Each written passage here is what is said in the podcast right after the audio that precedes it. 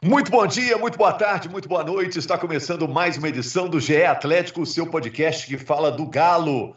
Alô, massa do Galo. Eu sou Rogério Correia, hoje eu estou com o Jaime Júnior, com o Henrique Fernandes e com o Guilherme Frossar. E vamos perguntar o seguinte: depois da vitória do Atlético sobre o Goiás por 3 a 0 pelo Brasileirão, o Galo é líder. Queno é no momento o melhor jogador do Brasileirão? Quem é Zaracho ou Saracho? Argentino que aparece no noticiário de hoje envolvendo o Atlético. Atuação contra o Goiás, a vitória por 3 a 0, foi uma das melhores do Atlético no Campeonato Brasileiro, mesmo sem os convocados para as eliminatórias. Vou cumprimentar aqui o Henrique, o Guilherme e o Jaime. Tudo bem com vocês? Quem conhece o, o, o Zaracho aí, levanta a mão. Tudo bem, gente? Beleza? Um abraço a todos, uma boa semana. É, conheço o Zarate, um jogador que tem sido muito falado lá na Argentina já há algum tempo, é, canteira do, do Racing, né? iniciou no Racing a sua trajetória. Uh, se você perguntar para o Eduardo Cudê, certamente vai conhecê-lo, porque treinou ele, treinador do Internacional, uh, que foi treinador do Racing também. É um meio-campista estilo Alan Franco também, assim, é um meia que, que consegue fazer duas, três funções por dentro ali acho que vai preencher a lacuna daquele reserva do Natan, né, que se procurava tanto. É um cara para encorpar nesse sentido. É, é um cara com passagem por seleção de base, que teve no pré-olímpico no início do ano, né, alternando entre titularidade e reserva. Mas é um dos bons jovens valores do futebol argentino, 22 anos, perfil de contratação que o Atlético tem, tem utilizado. Acho um grande aporte para o elenco aí para a sequência da temporada. Acho até que não deve parar por aí, né? Lembrando que a janela abre dia 13 agora. E aí, a partir desse momento, já, já, vai se fazer, eh, já vai se poder fazer contratações e registrar os jogadores. Minha única preocupação é que ele está parado desde março, né? Assim como o futebol argentino. Então, um cara que precisa de um condicionamento para estar tá em condição de ajudar efetivamente, mas acho ótimo reforço para o Galo. E, e, antes do nosso podcast aqui, estava lendo o jornal Olé da Argentina, entrei na página do Racing e o noticiário do Olé a respeito do Racing a matéria de destaque é a respeito de Matias Zaracho, que é titular da equipe. Se vier mesmo o Atlético, chegaria até com anticorpos já para o coronavírus, porque, coitado, pegou o coronavírus, está se, tá se recuperando aí do coronavírus. E é um jogador que, se o Atlético realmente o contratar, pelo que fala o jornal Olé da Argentina, seria uma proposta de 6 milhões de dólares, algo em torno aí de 33 milhões de reais que o Atlético pagaria por 50% dos direitos econômicos do jogador. O Racing está apostando, então, que ele vindo para o Brasil teria destaque, seria vendido para o futebol europeu. O Racing, mantendo 50%, ganharia na transferência dele do Atlético para o futebol europeu.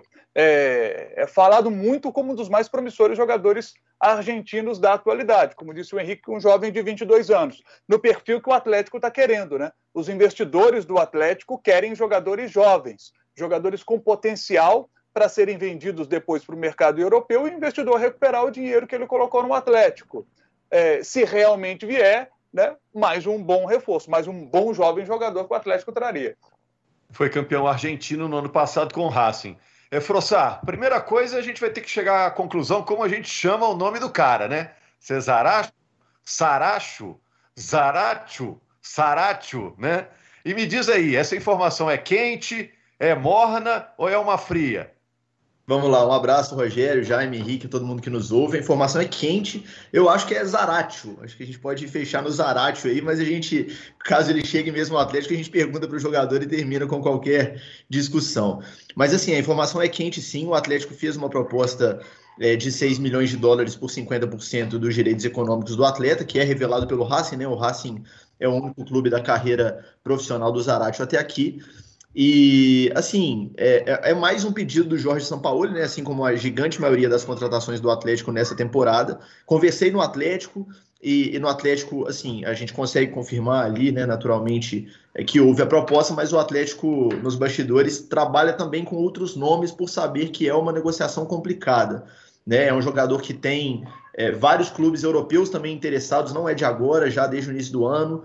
Clubes aí como o Borussia Dortmund, Milan, próprio Inter de Milão, Atlético de Madrid, são clubes que manifestaram ali interesse no jogador muito forte para tirar o Zarate do, do Racing, assim, uma proposta alta.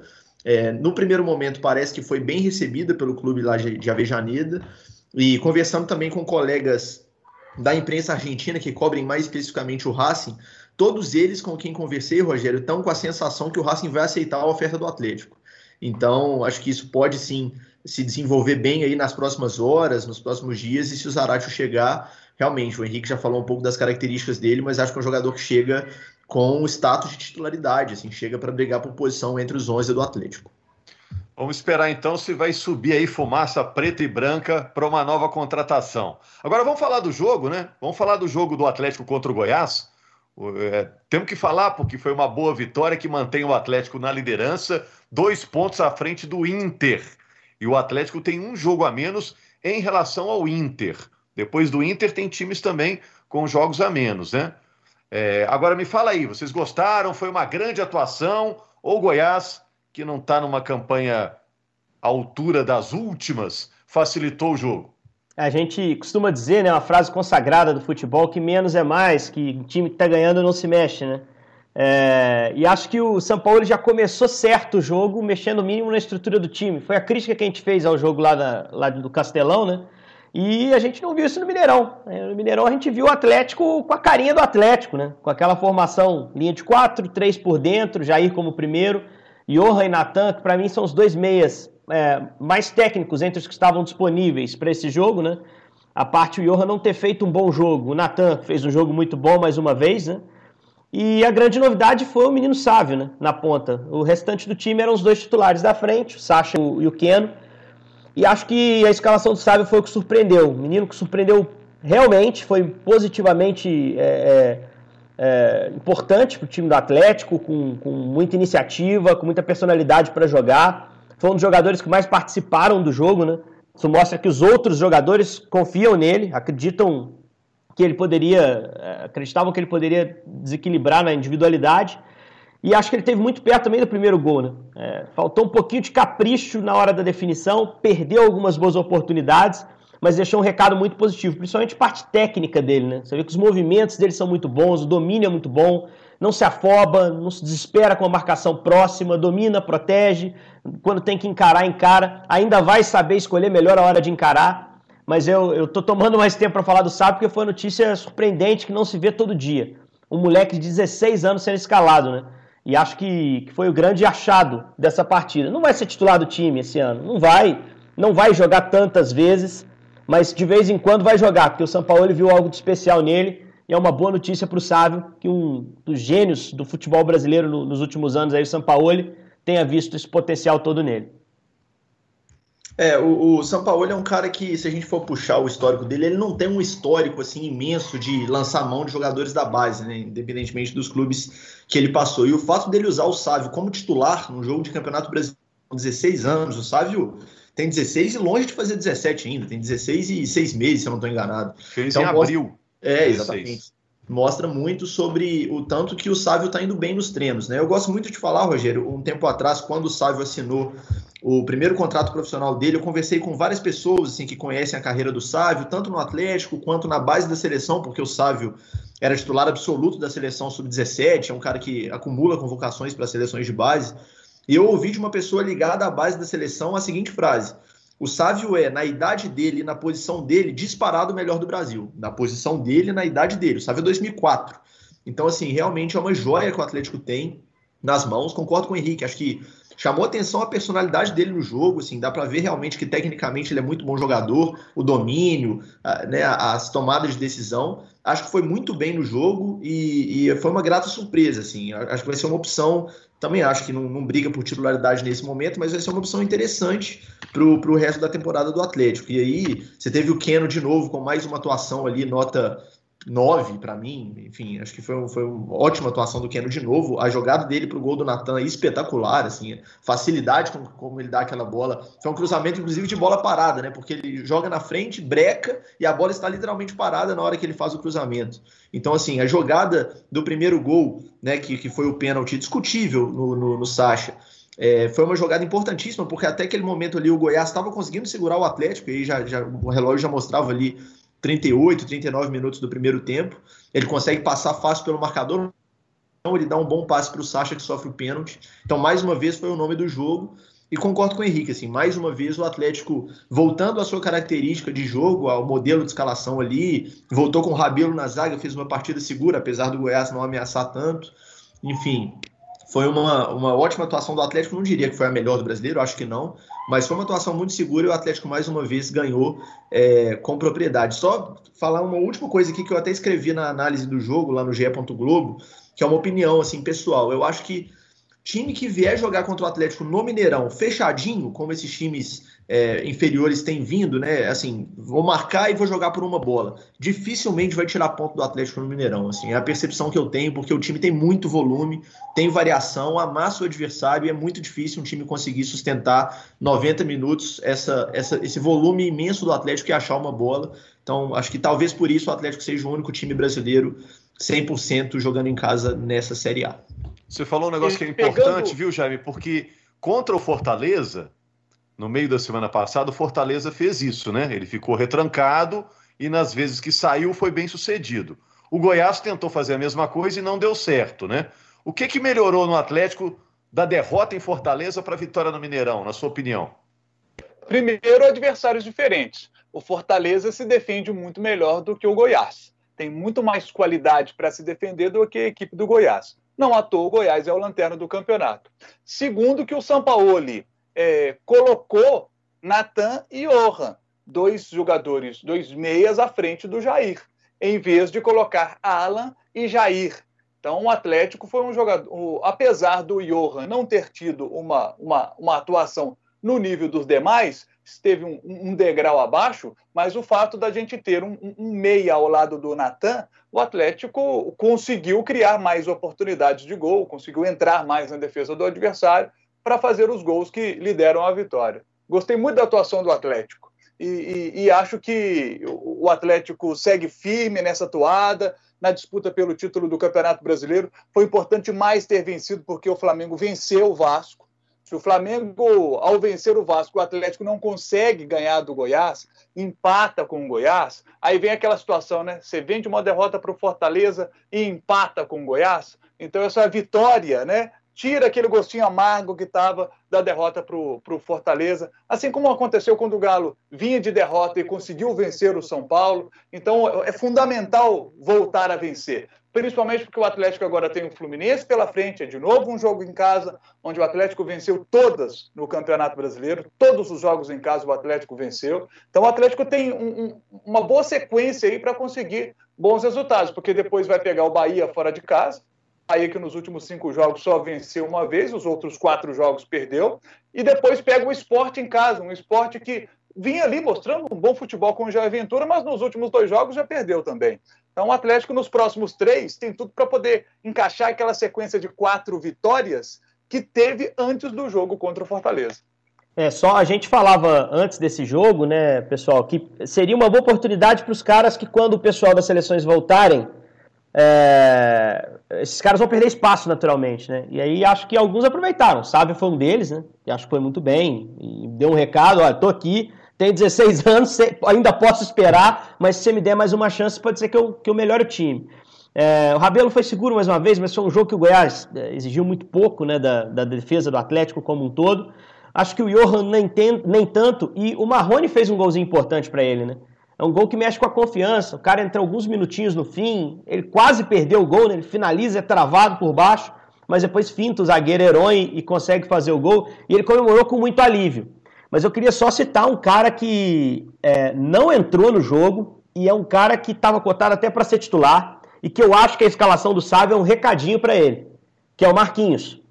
Marquinhos entrou muito mal em Fortaleza. Marquinhos me parece fora de forma e, e é visivelmente é, é uma impressão visual de que o Marquinhos, depois da pausa da pandemia, não voltou visualmente com o mesmo corpo, o mesmo físico de antes da, da pandemia. O Atlético pode até negar isso, mas aos meus olhos me parece que o Marquinhos está pesado. Que ele perdeu aquele arranque, perdeu a velocidade e aí depois teve a lesão, né? Uma lesão que sempre atrapalha, um problema muscular. É, então precisa recuperar o seu nível e ele não ter participado de nenhum minuto sequer de um jogo gostoso para ele entrar, como esse jogo contra o Goiás, né? Um jogo que estava descomplicado no segundo tempo com 2 a 0 É um recado claro do São Paulo, olha, eu meto um moleque de 16 anos e não te ponho, se você continuar jogando o que jogou lá em Fortaleza. e vou fazer três mexidas, vou meter o Mailton na sua ali e não vou te pôr no jogo. Então, para mim, teve um recado claro aí dessa permanência do Marquinhos durante os 90 no banco e é bom que ele acorde. É bom pro Atlético e bom para ele, né? Porque ele é um cara que eu achei que ia perder espaço. São Paulo inicialmente gostou dele. Ele era a primeira opção todo jogo, né? E a concorrência vai aumentando porque os outros vão dando recados positivos que vão contar pontos para as escalações futuras. E nessa janela pode ter certeza, o Atlético vai atrás de um homem para jogar aberto pelo lado direito. Porque tem um cara que está arrebentando pelo lado esquerdo. E se trouxer um cara no mesmo nível do jogo que o Keno está apresentando para o lado direito, aí, meu amigo, o que tá bom vai ficar melhor ainda. Mas Imaginem ali, o Atlético. Ah. Já tem Savarino, agora tem um menino aí, né? O Marquinhos, é, mas, o Marquinhos eu não sei, eu acho é, o, o meia, daqui a pouquinho tá jogando de é, novo. O meia era esperado, né? Chegar esse meio-campista aí para para vaga do Natan é algo que o São Paulo pediu abertamente, provavelmente ao Zarate. Eu acho que vai vir mais uma peça boa e vai ser um centroavante. Não sei o que Também o Frossar pensa. Não, tô, tô no, mesmo, no mesmo pensamento, assim. Eu acho que a prioridade claramente era o meia né? Até aquela tentativa difícil de explicar do, do Thiago Neves indica isso, né? A prioridade do Atlético já há algumas semanas e meses aí é o meio-campo, principalmente desde que o Natan machucou lá atrás e ficou evidente a carência que o time tinha nessa posição. E eu acho sim que o São Paulo ainda quer mais uma opção para o comando de ataque, assim, apesar de ter o Sacha, que é um jogador que ele gosta muito, que não é o artilheiro, mas é um cara que cumpre um papel importante e ter a opção do Marrone mas eu acho que ele quer mais um reforço também para o comando de ataque. Acho até possível que ele insista num jogador de beirada, como foi, por exemplo, a tentativa pelo Sebastião Villa, né, do, do Boca, é um jogador Exato. que joga aberto pelo lado e o Atlético tentou a contratação, enfim.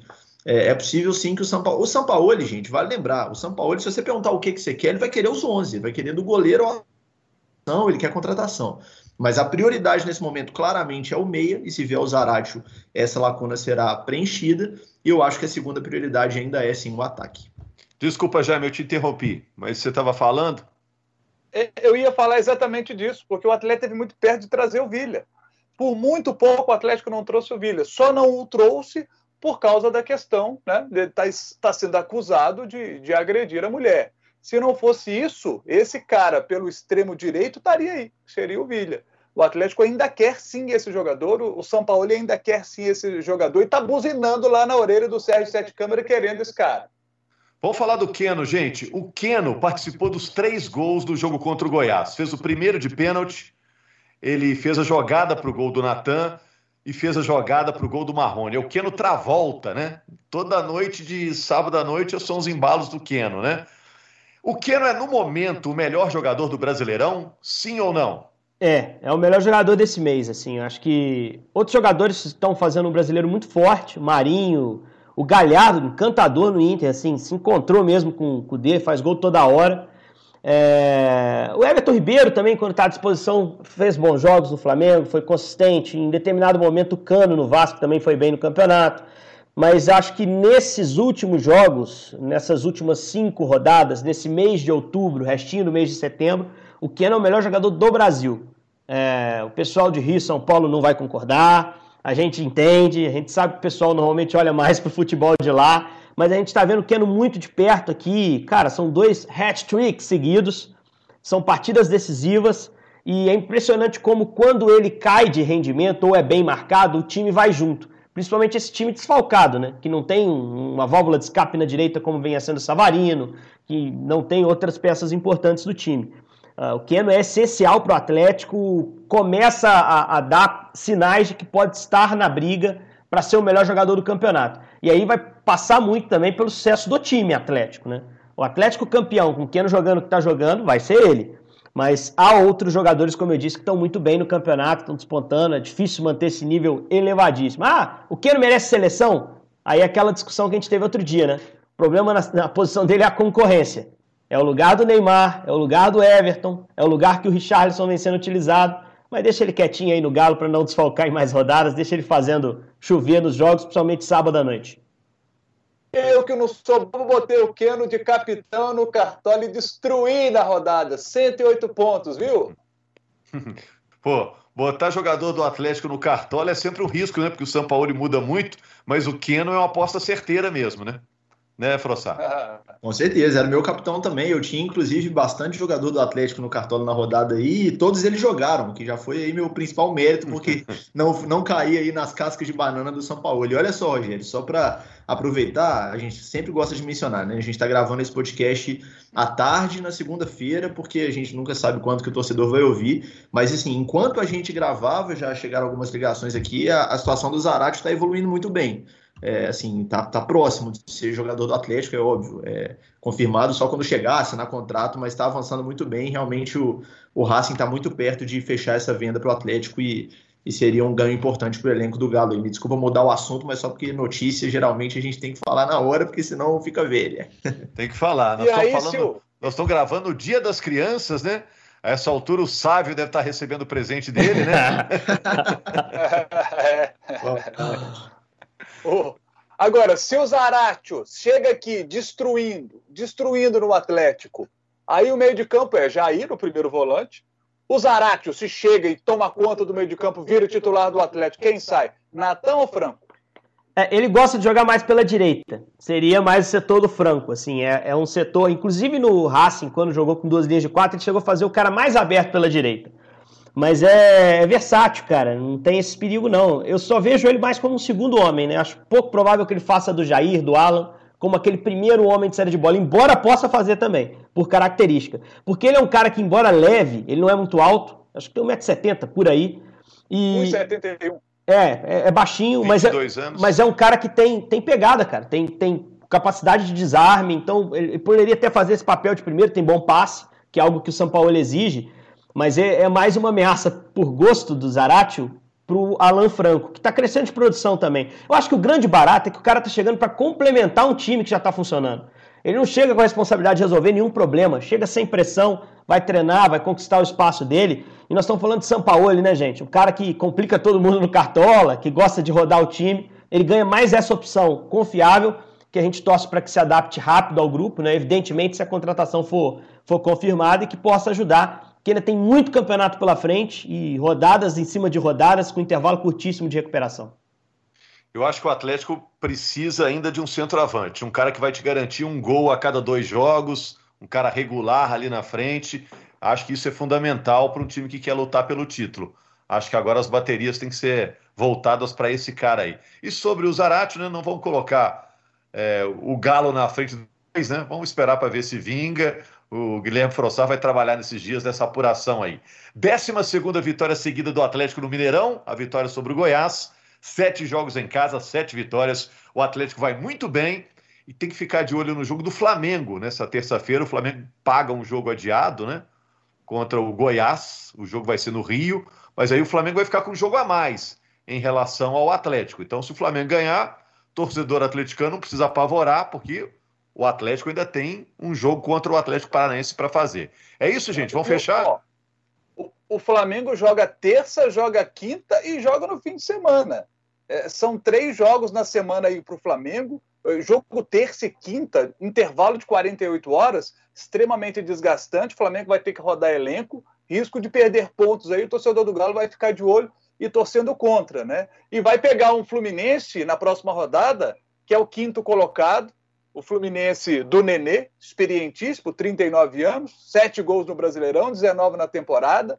Vem aí o Nenê, olho no Nenê, marcar o Nenê direitinho ali, para o Galo conseguir mais uma vitória é, no Mineirão.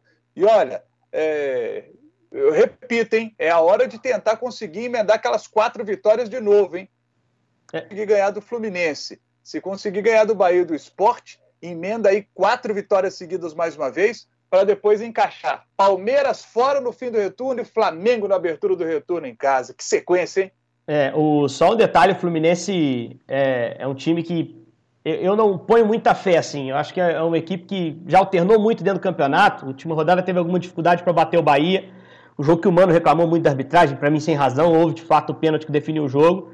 Uh, e um time que a gente vai ver se consegue marcar esse time do, do Atlético. Eu acho que também vai vir retraído. Né? As derrotas do Atlético sempre foram marcadas por isso, adversários que se fecharam. O Inter abriu mão do seu jeito de jogar, o Botafogo foi bem no contra-ataque, Fortaleza já, mesmo 11 contra 11, era um time recuado, e o Santos, mesmo com a mais, em alguns momentos se fechou, no primeiro tempo principalmente.